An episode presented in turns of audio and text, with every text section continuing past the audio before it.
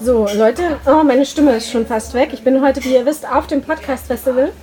Äh, aber meine Stimme ist auch gerade gar nicht wichtig, weil ich habe einen viel wichtigeren Menschen hier und dessen Stimme zu hören ist wichtig. Ich komme mal zu dir aufs Bett. Darf ich den flachen Scherz jetzt eigentlich bringen oder nicht? Haben wir uns da schon geeinigt? Ähm, Mit im Bett mit? die- diesen flachen Scherz darfst du gerne bringen. Aber mit wem bin ich dann gerade im Bett? Wer bist du denn? Hallo. Ich bin der Michael. Hi Michael, warum rede ich mit dir? Weil ich gerade hier äh, ein bisschen ermattet von, von einer Lesung, die ich gerade hatte auf dem Auf die Ohren Podcast Festival, immer so werbisch ne, hatte. Und ja, und du wolltest mir ein paar Fragen stellen. Du hast so 70 Fragen vorbereitet. Hast du. 100.000 Fragen. Äh, tatsächlich habe ich dein Buch noch nicht gelesen, aber ich war mal auf einer Lesung von dir, von deinem ersten Buch. Vom ersten Buch Dein sogar. aktuelles habe ich noch nicht gelesen. Wobei wir auch gerade beim Thema sind, du bist Schriftsteller, richtig? Du bist Genau, Autor. seit dem neuesten Buch. Dann die dem- die, das das, waren andere war eine Kolumnensammlung ja, und jetzt ist ein Roman. Aber würdest du sagen, jemand ist kein Schriftsteller, nur weil es Kolumnen sind? Also ich mache das ja daran fest. Also ich sage, wenn ich es muss, also ich war bisher Autor, weil Bücher mit Texten von mir erschienen sind. Aber ein Schriftsteller ist jemand, der einen Roman geschrieben Ist hat. das deine Definition oder ist das die gängige? Dann das habe ich ist- eine Wissenslücke. Na, ich kenne halt so viele Leute, die, äh, äh, die schreiben eine halbe Seite und sagen, schreiben dann bei Facebook, ich bin Schriftsteller oder so. Also das ist, finde ich, weiß ich nicht. Ich würde mich als Schriftsteller erst dann bezeichnen. Andere machen es anders, aber ich mache es so. Was ist dein aktuelles Buch? Wie heißt es? Das heißt Egoland. Und worum, worum geht's? Es geht, ähm, naja, das ist schon, worum geht's? Es geht, ähm, na, es ist schon auch ein gesellschaftskritisches Buch. Also das, was ich eigentlich so in meinen alten Büchern, diese Kolumnensammlung, immer so angedeutet habe. Ja, also was, was machen die technischen Sachen ähm, mit den Leuten? Ja, oder, oder wie benutzen wir überhaupt so Tinder richtig? Oder zweckentfremden wir es eher so, ja? Oder, ähm, na halt diese ganzen, oder, oder was, wie verändern sich Beziehungen oder wie Durch die so. Digitalisierung meinst du? Oder Auch. durch. Na, oder nee, auch die, die Unverbindlichkeit, die heutzutage immer mehr herrscht, dass die Leute nicht mehr irgendwie Gefühle eigentlich richtig zulassen, dass jeder eigentlich sich selbst der Nächste ist, also eine enorme Ich-Bezogenheit da ist und die Leute halt in eine Beziehung zum Beispiel nicht gehen, weil sie in einem Wir denken, sondern weil sie in einem Ich denken. Dann ist immer der, selber der Wichtigste. Ähm, Genau, und das ist letztendlich, also wir halt, also es beschreibt eigentlich diese, diese eine narzisstische Konsumgesellschaft, in der wir uns, wir sind ja inzwischen alle Narzissten, ne? Also wir, wir, wir nehmen, wir konsumieren, also viele konsumieren Liebe oder Gefühle eigentlich, als würden sie einkaufen gehen. Ja? Online-Shops sind wie Dating, äh, nee, Da- Dating-Apps sind, sind wie Online-Shops aufgebaut. Ähm, aber von der Struktur her. Ne? Hast du Also, Lavu wir- eigentlich mal probiert, weil du immer Tinder erwähnst? In Lavu, witzigerweise ähm, habe ich, ich habe einen Text über Tinder mal geschrieben. Genau, das ist. Genau. Und, und das habe ich mal in Magdeburg gelesen, diesen Text. Und da hat keiner reagiert, also keiner gelacht oder so. Was ist denn los? Da haben die Leute gesagt, weil in Magdeburg kennt man Tinder nicht, die, die sind alle bei Lavu. Ich habe halt mal von Lavu den Head, ähm, den Head interviewt, auch für so ein kurzes Video, für so ein Snap wie jetzt. Ich habe ihn auch gefragt, was ist denn der Unterschied zwischen Tinder und Lavu? Und da meinte er, ähm, bei Lavu kannst du eben zum Beispiel auch Menschen anschreiben, ohne dass sie dich geliked haben oder gematcht Ach so, ja. haben. Das Und finde das- ich aber bei Tinder gut. Dafür findet, nee, er sagt, Lavu ist demokratischer dadurch. Fairer. so. Nö, Also, also ich finde ich find die Idee gut, dass man sich nur Leute begegnen, also die sich selber gegen, obwohl das auch Quatsch ist, dieses Match, weil es geht ja immer nur ums Foto. Ja, also Wenn ich jetzt, wenn ich jetzt meine Tinder-App aufmachen würde, würde ich dich da finden, weil wir Nein. sind ja vom Umkreis her sehr nah beieinander. Nee, ich gerade. bin nicht bei Tinder. Du bist gar nicht bei, aber du warst bei Tinder. Ich war mal, aber jetzt immer mal eine Woche, so, ja, also ein paar Mal. Natürlich nur aus Recherchezwecken. Nö, nö, nö, also ich hab, wollte mal gucken, aber das Problem ist, dass zu viele da waren, die ich kenne. Also, ähm, weil, weil ich zum Beispiel auch als Le- hier ist es so, ich gehe da rauf, dann kriege ich gleich äh, einen Tag oder aktiviere mir ein Profil und einen Tag später kriege ich drei Mails. Ähm, irgendjemand hat einen Fake-Account, ich habe dich gerade bei Tinder entdeckt und so. Also Ah, das ist okay. dann sowas, ja. Aber ey, und ich bin, ich chatte immer so ungern, diese, diese Anfangs. Ist man, dann kommen die Matches und ich bin der Meinung, das sollte ganz schnell. Also man sollte dreimal hin und her schreiben und dann sollte Tinder sagen, so, jetzt könnt ihr nicht mehr, jetzt muss, euch, muss Begegnung sein oder Telefonat sein, weil du dich über diese Nachrichten ja sowieso nicht kennenlernst. Wenn du nicht auf Tinder bist, bist du Single noch, gerade im Moment? Ja. Bist du Single aus Marketinggründen oder bist du, also so wie die Mädels von Besser als Sex, die lange Single waren, obwohl sie in einer Beziehung waren? oder bist du Single-Single wirklich? Ich Single? bin wirklich ein, ein Single und nicht aus Marketinggründen. Also ich habe auch festgestellt, also durch den Erfolg meiner letzten Bücher, dass es auch schwieriger geworden ist für mich. Oh, jetzt kommt eine Nein, Kamerabewegung. ich will einfach mal. Du hast halt, du, du hast halt so voll das volle Licht im Gesicht. Aber Leute, also verzeiht uns, es ist super improvisiert. Ähm, Hm. Wir müssen hier alle nicht aussehen wie Supermodels. Wir sind halt verschwitzt. Doch, es ist super heiß. So, äh, entschuldige, wo waren wir stehen geblieben? Bei Äh, Single, warum Single, ich Single Single. bin. Genau. Ja. Ähm, nee, Nicht mal warum, ob du Single bist oder nur Marketing. Genau, ist es nicht. Und, ähm, aber durch den Erfolg ja, ist es halt wirklich so, dass es schwieriger geworden ist, in Beziehungen reinzukommen für mich. Also Sex ist einfacher geworden, aber Beziehungen sind schwerer. Das ist mega spannend. Ich wiederhole nochmal. Also Sex ist einfacher, wenn man famous ist, aber Beziehungen zu führen ist schwieriger. Warum? Genau. Ähm, na, und, in, in eine Beziehung zu kommen. Das ist es halt. Ne? Also, weil auf der einen Seite hast du Leserinnen, ist schwierig, weil die denken, die, die kennen dich, halt, die kennen mich halt sehr gut. Was, und die dann um mich anhand meiner Texte mal erklären wollen. Dann ist die, der andere Aspekt, ähm, ich weiß nicht, ob sie an Michael interessiert sind oder an Michael Nass, dem Schri Autor oder Schriftsteller.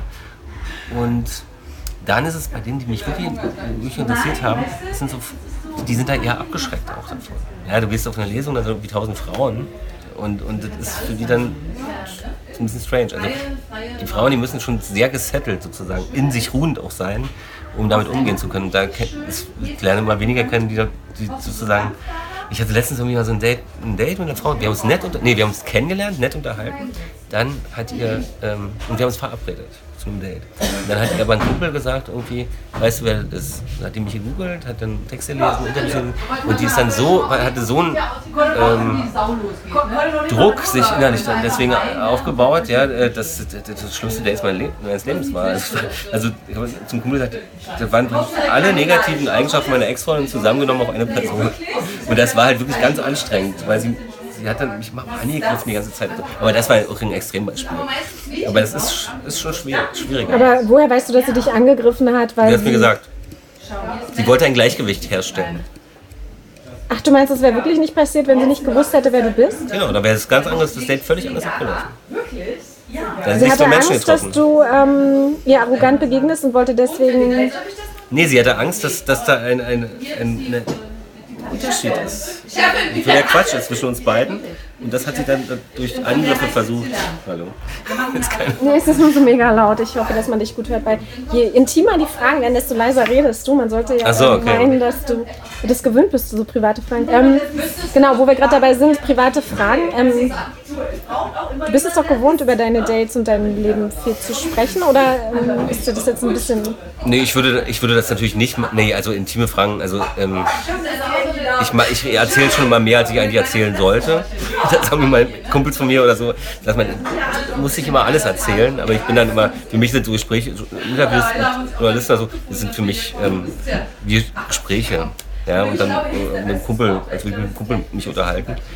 Und da bin ich schon auf. Es machen viele, erwecken auch den Eindruck, sie erzählen das private Sachen, aber sie haben da ihre, ihre Schemen oder Schemata, die sie dann einfach abrufen sozusagen. Das ist bei dir nicht so. Das ist bei mir nicht so. Es gibt aber auch, ich erzähle natürlich nichts, wenn mir eine Frau was bedeutet, wirklich, würde ich da nie was drüber erzählen.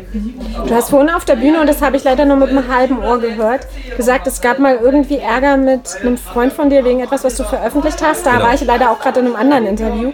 Kannst du das nochmal erzählen? Was war da los? Nee, ich hatte einen Text, äh, einen, einen Text geschrieben über ähm, so einen Abend mit, mit vier Frauen und einem Kumpel von mir. Und als die Frauen dann diesen Text gelesen haben, als der online war, ähm, wollten die mich halt zusammenschlagen lassen.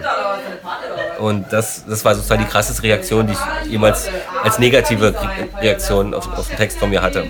Und das war die Situation. Und er, und er ist ja noch in der Zeit zusammengekommen mit der einen Frau. Und darum hat man dieser Kumpel von mir, und darum hatte er eine ganz schwere, also eine schwere Anfangsphase. Und die, die hatten dann auch nicht mehr, nicht mehr so viel miteinander zu tun. Seid ihr jetzt wieder befreundet oder Ja. war es das dann? Ja, aber nicht mehr so oft, wie wir also es früher gesehen haben. Also der Volk hat seinen Preis, Titel, äh, Bild, Schlagzeile. Nein, Nein, du musst, halt, du musst ein Stück weit Soziopath sein, einfach, wenn du Texte schreibst. Und du brauchst gar nicht, wenn du darüber nachdenkst, oh Gott, wer, wer würde sich denn da schon wieder äh, ähm, angegriffen fühlen oder schlecht fühlen und so weiter. Das ist Quatsch, weil dann brauchst du ja nicht anfangen zu schreiben. na, wieso? Aber du verfremdest ja die Namen. Das sind ja. Ja, die Leute erkennen sich halt trotzdem. Oder, oder, oder es gibt auch ganz viele, die denken, sie, sie werden beschrieben, aber sie sind gar nicht beschrieben worden. Hast du auch die Erfahrung gemacht, so wie ich zum Beispiel, dass Freunde anders mit dir reden oder dir Geschichten nicht erzählen, weil sie Angst haben, in deinem nächsten Buch aufzutauchen? Ähm, ich glaube, da ist mein Freundeskreis drüber hinaus. Es gab vielleicht mal so eine Phase am Anfang so. Aber nee, mit dem bespreche ich das ja auch. Da sage ich, pass auf, kann ich das machen oder so. Ja. Oder ich verfremde es wirklich so. Also viele lesen ja auch, meine Freunde, die lesen auch ja nicht meine Texte mehr. Weil die vielleicht auch Schiss haben, dass sie da sozusagen sich da da sehen, dass es böses Blut gibt oder so. Für die Menschen, die dich gerade zum ersten Mal erleben, gibt es sicher wenige, aber für die wenigen. Wie war deine Anfangszeit, bevor du die ersten Texte veröffentlicht hast? Wie bist du da reingerutscht? Was war dein Ursprung? Was hast du studiert? Was hast du gelernt? Wie bist ich du dazu dazu nie, gekommen? nichts studiert. Ich, ich habe mein ganzes Leben äh, nur interessengebunden gearbeitet und gelernt. Und ich bin in allen Jobs, die ich gemacht habe, Autodidakt. Und ich habe zuerst, hatte ich, ich hatte so zwei kleine Plattenlabel, weil ich so sehr in der Musikszene so, so in Berlin war. Dann hatte ich äh, bei Art Director hieß das Label dann und habe da eigentlich so eine, so eine Werbeagentur-Karriere gemacht bis 30. Und mit 30 habe ich mir dann die Sinnkrise gestellt und gesagt, soll es das gewesen sein, kann ich in Würde als Art Director altern. So, ja.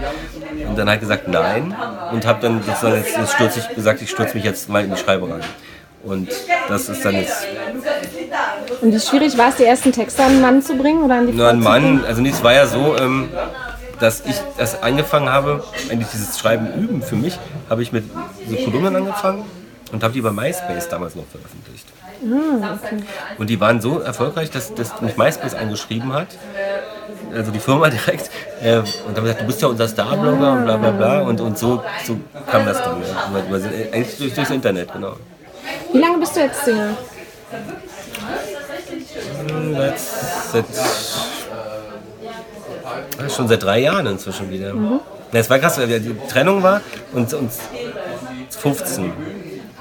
Und im Februar 15, genau. Und dann, und dann zwei Monate später kam dann dieser, dieser Generation Beziehungsunfähig Text. Und dann hatte ich erstmal ja keine Zeit für eine Freundin. Und jetzt komme ich gerade so in, ich bin, jetzt bin ich wieder bereit. Jetzt, jetzt bin ich schon, schon so, eigentlich schon seit, seit ein paar Monaten, aber ich hatte ja letztes Jahr, 2017, halt diesen Roman geschrieben, aber ich, das ganze Jahr hatte ich endlich mit Privatleben ad acta gelegt, sozusagen. Hatte vier Dates mit vier Frauen, jeweils einmal. Alle über Tinder oder? Nö, wie man sich so begegnet. Also ich, ich, ich lerne Leute ja lieber so in einem über das Gespräch mal so kennen. Also, also, und, also auf einer Privatparty oder so. Lieber. Was machst du zum ersten Date eigentlich mit einer Frau? Sorry, dass ich kurz jetzt so reingrätsche. Du wolltest eigentlich was anderes Nein, erzählen. lasse sie mich interviewen. Ja, ja, also wir, ja, ist klar. Wir sind ja schon im Bett, da brauche ich ja nicht mehr Genau. viel. Ähm, aber nein, ich meine, bist du so der Typ, der ähm, in Restaurants die Ladies ausführt? Bist du der Kinogänger, der Parkspazierer? Genau, das sind, also wenn, also erstes Date ins Kino gehen, das ist das allerletzte. Ich will ja den Menschen kennenlernen und, und ich möchte nicht äh, mit, mit, mit zusammen einen Film angucken. Das kann man später mal machen. Ja, also äh, da würde ich jetzt auch nicht die große, wir gehen das, das große Dinner. Ich würde mich einfach treffen. Vielleicht so am Nachmittag im, im, im Café. Oder- Einfach nur ein Käffchen trinken und checken. Genau, und quatschen. Und, und wenn man dann nach drei Stunden oder vier Stunden immer noch da sitzt und sich super versteht, dann, äh, also wie ich es auch sage, man sieht sich wieder, dann kann man auch andere Sachen machen. Ähm, ich gehe äh, gar nicht mehr so viel in Clubs, weil ich, ähm, ich gehe lieber so auf Pri Privatpartys oder, oder ja, wo man halt einfach auf, ich will mich nicht, ich will nicht rumschreien, äh, wenn ich mich ich. mit jemandem, Ja, hier so leise. Soundprobleme. Nee, ich will nicht, wenn ich jemanden kennenlerne, ähm, so ein Anmachspruch, da war ich sowieso nicht der Typ für. Und, dieses, und man schreit sich an, weil die Musik so laut ist, man versteht sich dann doch wieder nicht. Nein, also das ist immer besser, wenn sich sowas er, so ergibt. Was gibt dir eine Beziehung? Warum, warum bist du ein Beziehungsmensch? Warum findest du es schön, in Beziehung zu sein? Na, da gibt es ja natürlich eine ganz große idealistische Antwort, ja, ähm, die dann sagt, dass man halt zusammen. Ja, es gibt doch so einen schönen Satz. Nee, also der, der, der Mensch, äh, die, die Frau, der, der Mann, Mensch in der Partnerschaft, der Partner, der, der ist ja ein Spiegel für einen. Ja? Ja. Also es ist eigentlich, wenn man es richtig macht, die, die, also die beste Möglichkeit, äh, auch, du kriegst durch diesen Spiegel immer mit, der reagiert ja auf dich, wie du dich verhältst. Und darum ist, es- ist es für beide halt wirklich eine schöne ähm, Sache, also als Mensch zu reifen. Ne? Gemeinsam als Mensch zu reifen. Aber auf der anderen Seite hast du die Emotion, also das ist sehr idealistisch. Ne? Ähm, aber ähm, Das ist nicht idealistisch, das ist fast egoistisch. nö, für gemeinsam, dass man aneinander wächst. Wächst. Miteinander. Ne? Und die meisten machen ja, die denken ja in Beziehungen gar nicht an ein Miteinander, sondern die denken halt vor allem an sich. Aber es ist natürlich auch ein Gefühl, dass man, man will ja auch irgendwie an, oder vielleicht mal ankommen oder, sie- oder auch, einen Halt haben im Leben. Ist es so, brauchst du einen Halt im Leben? Ähm, also ich muss ehrlich gesagt äh, äh, sagen, aktuell ist es schon so, es, gibt ein Problem heutzutage auch, ein gesellschaftliches Problem auch, dass viele äh, äh, beruflichen Erfolg äh, mit persönlichem Glück verwechseln. Dass sie sagen, ja, Selbstverwirklichung, alles dem Job und so weiter. Obwohl Selbstverwirklichung heißt ja Selbstverwirklichung. Und selbst das, also meine, die, die Verwirklichung der Identität, das ist nicht der Job. Aber so müssen wir, sonst funktioniert unser System halt, halt nicht. So machen wir das. Ähm, und da, das merke ich, weil ich sehr schon äh, immer dieses Berufliche halt, weil es frisst ja schon auf, hat sehr viel Zeit. Und ähm, dass ich, ich möchte mich jetzt einfach mal um mein persönliches Glück mal kümmern. Also ist nicht normal, dass wenn man auch wieder drei Jahre wieder Single ist oder so. Aber also ich, Ja. hatte, ich hatte meine sechsjährige Single-Phase und die Frau, mit der ich dann zusammengekommen bin, das war ähm, die, die, die musste dann erstmal die, die ganzen, meine ganzen Spleens erleiden, die ich so entwickelt hatte in diesen sechs Jahren, in denen du auf keinen Rücksicht nehmen musst und so weiter. So Spleens meinst du, wie soll der Geschirrspüler eingeräumt werden und wann stehe ich auf zum Frühstück und wo muss die Tasse ja, genau. hin? Sowas? So, so harmlosen, genau, so, genau. Und was sind die nicht harmlosen Spleens, die du entwickelt hast? Einen. Gib uns einen. Na, man ist halt überhaupt nicht mehr ähm, kompromissbereit. Weil du halt die ganze Zeit niemanden rechtfertigen. Also du musst ja auf niemanden Rücksicht nehmen. Du bist in deiner Wohnung, kannst du machen, was du willst. Plötzlich ist jemand da. Und da, da musst du dann, du musst dich auf jemand anders einstellen. Das ist dann das ist schon schwierig nach einer längeren Zeit. Mein nächstes Date, was ich haben würde, wäre, wenn ich da sehr gerne hingehe, ist das Schönbrunn im Volkspark Friedrichshain. Und da wirst du hingehen oder? Da Also werde du hast ein hingehen. Date? Ich habe ein Date. Ich habe mir auch gestern geschrieben, ob wir uns nicht mal treffen wollen oder wir sollten. Also egal, also wir haben uns gestern sozusagen schon ganz überschneiden.